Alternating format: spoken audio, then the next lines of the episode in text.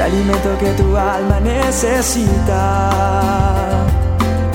para que puedas comenzar un nuevo día. Es el momento de abrir nuestra mente y corazón para que juntos comencemos a vivir en bendición, en oración y en victoria me levanto hoy con reflexión, meditación, con la palabra del Señor. La dosis diaria con William Arana.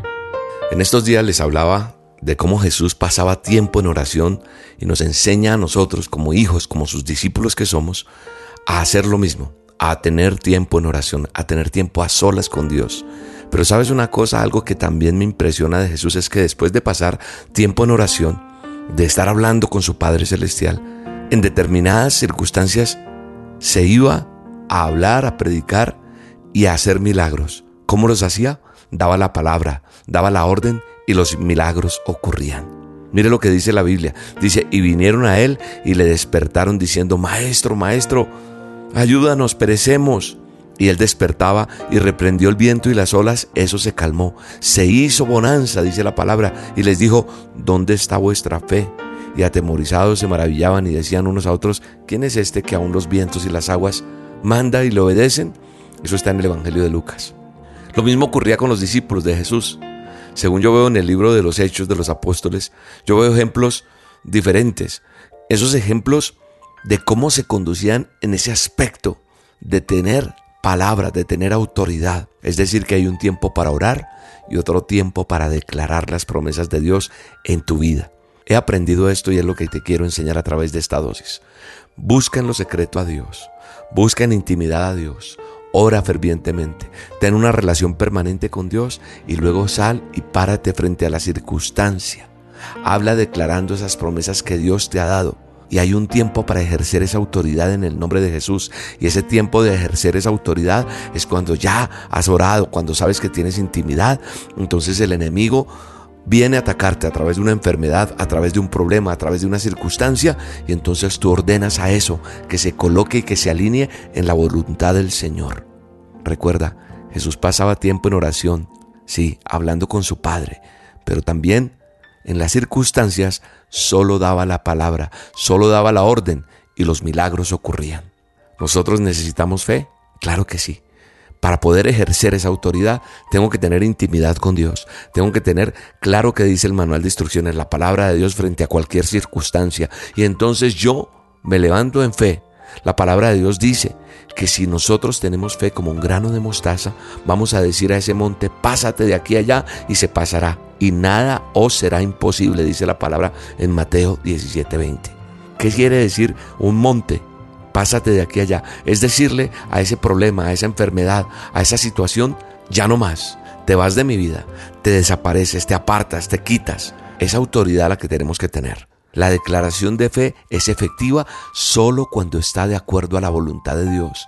Y el Señor te ha dado autoridad. El Señor nos ha dado poder para hablar a las circunstancias adversas, para ordenarles en el nombre de Jesús que se sometan a la voluntad de Dios. No somos nosotros los que tenemos el poder, tenemos la autoridad que Dios nos da. El poder lo tiene Dios Todopoderoso, pero nos da la autoridad. Te dice, háblale a las circunstancias adversas, ordénales en el nombre que es sobre todo nombre, Jesús de Nazaret. Háblale a esa enfermedad, dile a ese cáncer que desaparezca. Yo hoy en el nombre de Jesús le hablo a esa circunstancia que tú tienes, a, esa, a ese problema que tienes, a esa salud que ha sido quebrantada en tu cuerpo. Declaro en el poderoso nombre de Jesús que hay sanidad en tu cabeza, en tus huesos, en tus órganos, que desaparece ese dolor, que desaparece ese tumor, que desaparece ese diagnóstico sobre tu vida en el nombre de Jesús. A esa escasez económica en el nombre de Jesús le ordeno que se vaya ahora mismo, se va toda escasez económica en tu vida todo problema financiero y llega la abundancia que te envía Dios. Ese matrimonio destruido en el nombre de Jesús, le ordeno que vuelva a su normalidad, que vuelva el amor, que haya reconciliación. Pese a cualquier diagnóstico, Dios destruye todo lo que vino el enemigo a derrobarte y ahora mismo tu hogar, tus hijos, tus finanzas, Toda esa oposición que ha venido en tu vida desaparece en el nombre de Jesús. Todo eso que se opuso en tu vida, que se levantó contra ti, el fracaso, el temor, la incredulidad, esos pensamientos destructivos, esas artimañas del enemigo que vienen contra tu vida, desaparecen en el nombre de Jesús. Hoy en el nombre de Jesús te quiero decir algo para terminar. No te sometas a las circunstancias. Sométete a Dios. Resiste al enemigo, al diablo, al chanclas. Cuando Él sabe quiénes somos, tiene que huir y el enemigo no soporta eso y nos deja en paz. Busca a Dios y declara y ordena porque Dios te dio palabra para tener autoridad en el nombre de Jesús. Un abrazo, Dios te bendiga.